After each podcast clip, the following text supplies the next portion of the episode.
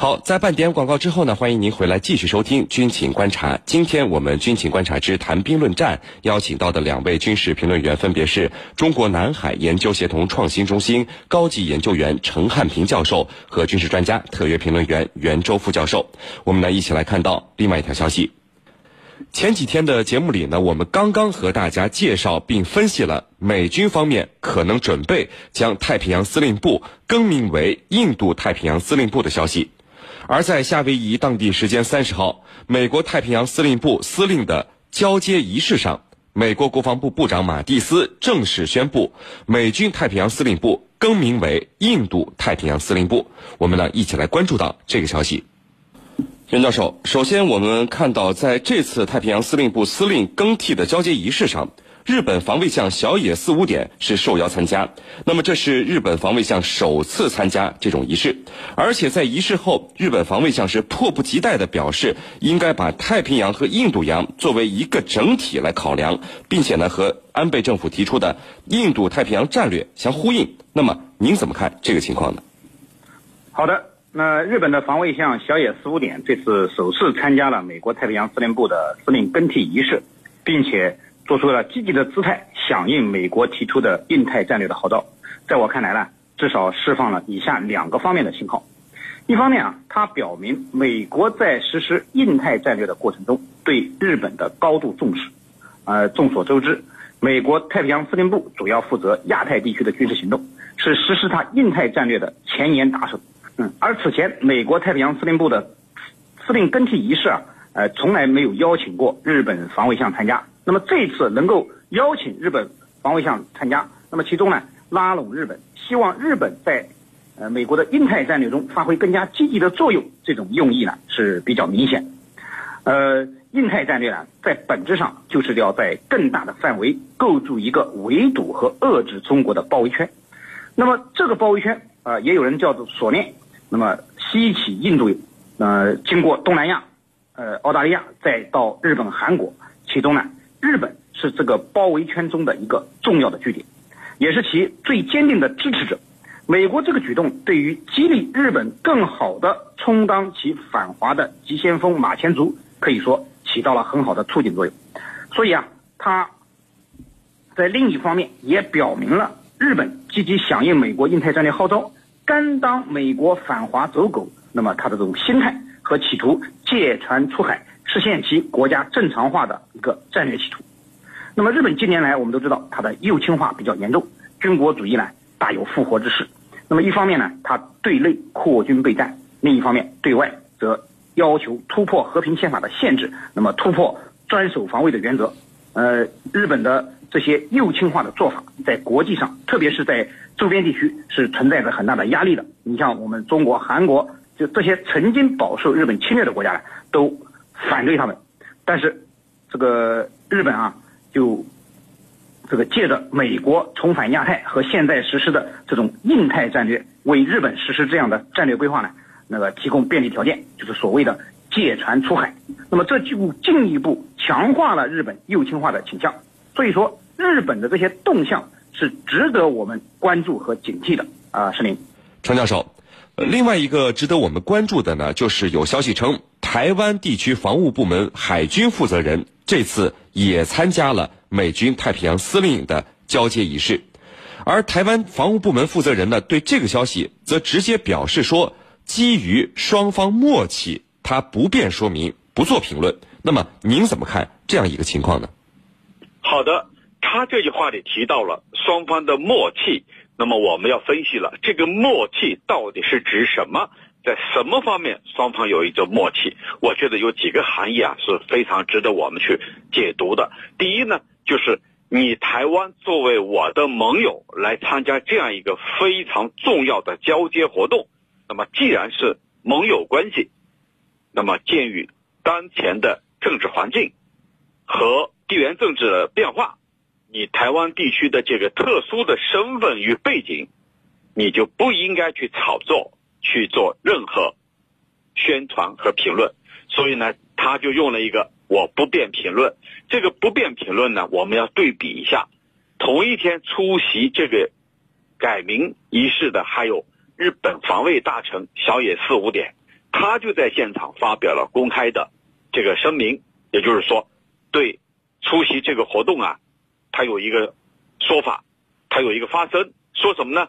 他说这样的一个改名，其实和安倍政府所推出的美日印澳形成战略伙伴合作关系是完全吻合的。那么小野四五点在这个活动上有一个发言，而台湾地区的海军的这个负责人没有任何的发声，也就是说他们之间是有默契的。那么第二呢，就美台之间，它还有一点是心照不宣的，也就是说这样的做法，美国所设立一个新的啊，就是改名以后的太平洋司令部，叫印度太平洋司令部。到底是出于什么样的考虑？我想美台之间它也是心照不宣的，因为在美国二零一九年的国防法案当中，它就包括了许多条对抗中国在印太地区影响力的一些说法，而美国参议院军事委员会在国防法案当中也强调了，将为美军在印太地区维稳和加强基础设施和后勤方面的建设提供大量的资金。那么这里头它是针对谁呢？肯定是针对咱们中国。也就是说，对这一点，美台之间它也是心照不宣的，这是第二个默契。此外呢，我觉得还有一点也值得我们高度的关注，那就是在中美关系持续走低，尤其是最近刚刚发生的中美贸易战，以及美国驱逐舰在南海对我们进行挑战的背景下。美国邀请台湾地区防务部门、台湾海军的官员来出席这样的活动，我就觉得意味着美国刻意要和我们对着干，挑战我们的核心利益。在未来，台湾这张牌，美国恐怕还会打下去。无论他们保持多么的低调，无论他们之间有什么样的默契，这都意味着美国要打我们的台湾牌。这张牌未来还会。继续打下去，我觉得这是中美未来博弈的一个重要的节点。主持人，袁教授，那么在上周呢，美军方面还表示没有更改太平洋司令部名称的计划啊，这本周就突然实行了，这么的突然，原因是什么呢？嗯，好的，美国这次在变更太平洋司令部名称上的表现呢，呃，可以说再一次体现了特朗普这种不靠谱的违约风格，那么真正做到了说一套做一套。而且是雷厉风行，行动迅速。那么这次呢，突然更改太平洋司令部的名称为印度太平洋司令部。呃，究其原因呢，主要是让这个司令部啊，它的职责任务更加明确，以适应特朗普推行的印太战略的需要。呃，特朗普上台之后，对其前任奥巴马的亚太再平衡战略啊，进行了一系列的调整。首先，他就搞了一个所谓的印太稳定计划。呃，接下来呢？他在麦凯恩等人提议的亚太安全协议的基础上，又搞了一个印太战略。那么，其实质啊和奥巴马的呃亚太再平衡其实都是换汤不换药。那么都是要将美国的全球战略中心由欧洲转移到亚太，因为亚太地区目前已经成为世界经济发展的引擎。美国要保持它的经济增长，维持其世界霸主的地位，就必须加强对这一地区的掌控。那么，特朗普目前正急于推行印太战略，以实现其让美国再次伟大的所谓宏图大志。而印度太平洋司令部这种调整呢，就可以看作他推动印太战略的一个重要举措，意味着特朗普政府的印太战略正在逐步的落地。当然，值得我们警惕的是，无论是此前的重返亚太、亚太稳定计划，还是现在的印太战略，那么这些。战略规划当中，围堵遏制中国呢，都是它其中的一个核心内容。那么，美国实施这些呃印太战略的一个根本目的，就是要防止中国成为挑战美国霸主地位的国家。而太平洋司令部更名事小，其背后的影响不可小视。它意味着美国将强化和印太地区的盟友的军事合作，在更大范围内围堵和遏制中国。那么，这种序幕呢，正在拉开。现在。虽然只是名称的更替，那么下一步呢？我想这个司令部还会做出一系列相应的具体举措来落实特朗普的印太战略计划。啊，是林，陈教授。呃，长期以来呢，印度洋并不是美国的战略重点啊。美国呢一直是把印度呃作为可以拉拢的战略盟友，让印度来做印度洋警察，甚至你看还提出了印太战略，让印度顶在前面。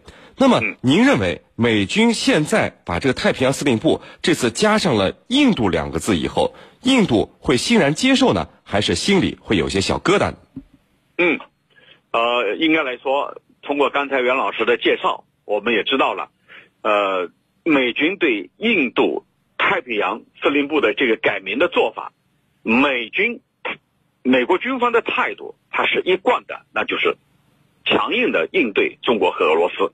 尤其是在南海问题上，美军太平洋司令部可以说是跳得最高，对华强硬的姿态也是司空见惯的。一个非常重要的原因，其实我们以前也解读过，就是中俄的军事实力正在发展之中，中国在崛起。美国认为必须在很短的时间内对中国进行遏制，有效的遏制，否则未来恐怕来不及。那么另外一个方面呢，他要。为了申请更多的军事预算，就是费用，所以呢，美军太平洋司令部在这个方面的做法是大家心知肚明的。那么如今呢，如果美国刻意的把它的触角伸向印度洋，那就这必然要挑起印度敏感的神经。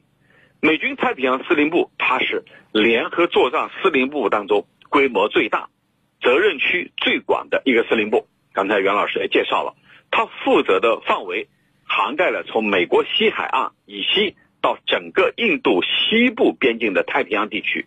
那么，如果说如美国国防部的马蒂斯所说的那样，说应该把太平洋和印度洋作为一个整体来考量的话，那么尽管这一次他调整改名称，并不调整区划，但是这必然会触及到印度的核心利益。我觉得。有以下两个方面，首先呢，印度它是一个不结盟的国家，它所奉行的原则也就意味着它无意和任何国家结成同盟来对付另外一个国家。但是你美国卷入印度洋事务，进入印度洋，那就给印度出了一个很大的难题。我把你美国视为朋友还是敌人，是吧？这里头给他出了一个难题。其次呢？印度对任何势力进入印度洋，他都历来十分的恼火，非常的敏感。不仅对咱们中国如此，我想对美国也是同样的。他担心美国的介入，一会带来海上冲突的风险，我们叫城门失火，殃及鱼池，迫使印度被动的卷入。我们设想一下，假如美国在印度洋和中国或者俄罗斯发生海上冲突的话，那么你印度。面临一个站队的问题，这是印度不愿意看到的，因为印度是一个不结盟的国家。第二呢，印度始终把印度洋视为是他自己的后院，是自己的出海口，他一心要维护自己后院的稳定。如果你美国介入进入印度洋，那么很可能把印度洋搅得天翻地覆，这也不是印度所乐意看到的结果。所以，正如你所说的。印度会很纠结，会心里会放起很多的小疙瘩来看待美国如何进入印度洋。虽然美国反复声称我更换名称，并不调整管理的区划，但是这只是暂时的，未来他一定会考虑进入印度洋。所以呢，马蒂斯，美国国防部的马蒂斯就说了，应该把太平洋和印度洋作为一个整体来考量。我想这就是发出的信号。主持人。好的，非常感谢我们的两位军事评论员为我们带来的精彩解读，谢谢两位。深入军情一线，直击世界风云，军情观察。好的，接下来呢，进入到网友谈兵环节，看看我们的军迷朋友们在网上都给我们的评论员们提出了哪些问题。大家呢，可以在各大手机应用市场下载大蓝鲸 APP，在大蓝鲸社区是您的朋友圈里来提出您的问题。陈教授，我们看啊，有军迷朋友就问，呃，这个哥伦比亚总统桑托斯表示，哥伦比亚将作为首个全球合作伙伴来加入北约。那么想请教陈教授，哥伦比亚是出于什么目的？要加入北约呢？嗯，这次呢，哥伦比亚它是作为北约的拉美全球合作伙伴而不是成员。这里呢，又是这里是有着本质的区别的。它先是作为一个合作伙伴，那么这在等待下一次机会能不能加入。所以呢，目前仅仅是一个伙伴的关系。那么根据北约它在官网上的一个显示，他们之间的合作包括哪些方面呢？网络安全、海事安全、打击恐怖主义，以及呢有组织犯罪。也就是说，哥伦比亚我们都知道，哥伦比亚长期存在着这个反叛武装，我们叫歌舞。尽管呢，歌舞呢最近呃已经和政府进行了和平谈判，准备呢进入主流社会，但是毕竟。长期经过了这个国内叛乱和内战，哥伦比亚呢希望得到北约的这种背书，能通过北约的支持来稳定国内的局势，在网络安全、恐怖主义打击恐怖主义方面得到北约的力挺。我觉得这是他出于这样一个考虑。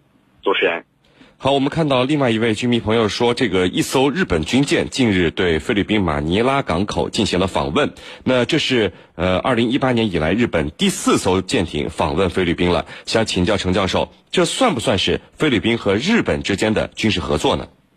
嗯，呃，从放义上来讲，从广义上来讲，这就是双方的一种合作。这些年来，日本所推出的一个基本的做法，就是在南海周边。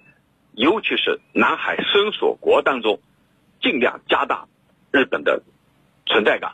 也就是说，通过对这些国家军事援助、军事合作、防务合作，你比如菲律宾、越南、马来西亚、文莱等等，加强与这些国家的各种海上合作，来提升这些国家的实力，进而呢，使他们能够得以在南海和中国掰手腕。这是日本方面。所做出的设想，也就是说，通过加强和这些国家的联系，那么使这些国家呢，能够在未来中日之间的选择方面有一个明确的选择。其实日本的用意是非常清楚的，就是通过这种方法来拉拢，使他们能够站在日本一边，同时呢，在南海问题上尽可能的和中国对着干。主持人。好的，非常感谢中国南海研究协同创新中心高级研究员陈汉平教授为我们带来的精彩解读，谢谢陈教授。不客气，主持人，大家再见。好的，因为时间的关系呢，今天的军情观察到这里就结束了。是您代表编辑赵晨，感谢您的收听，我们明天见。弘扬。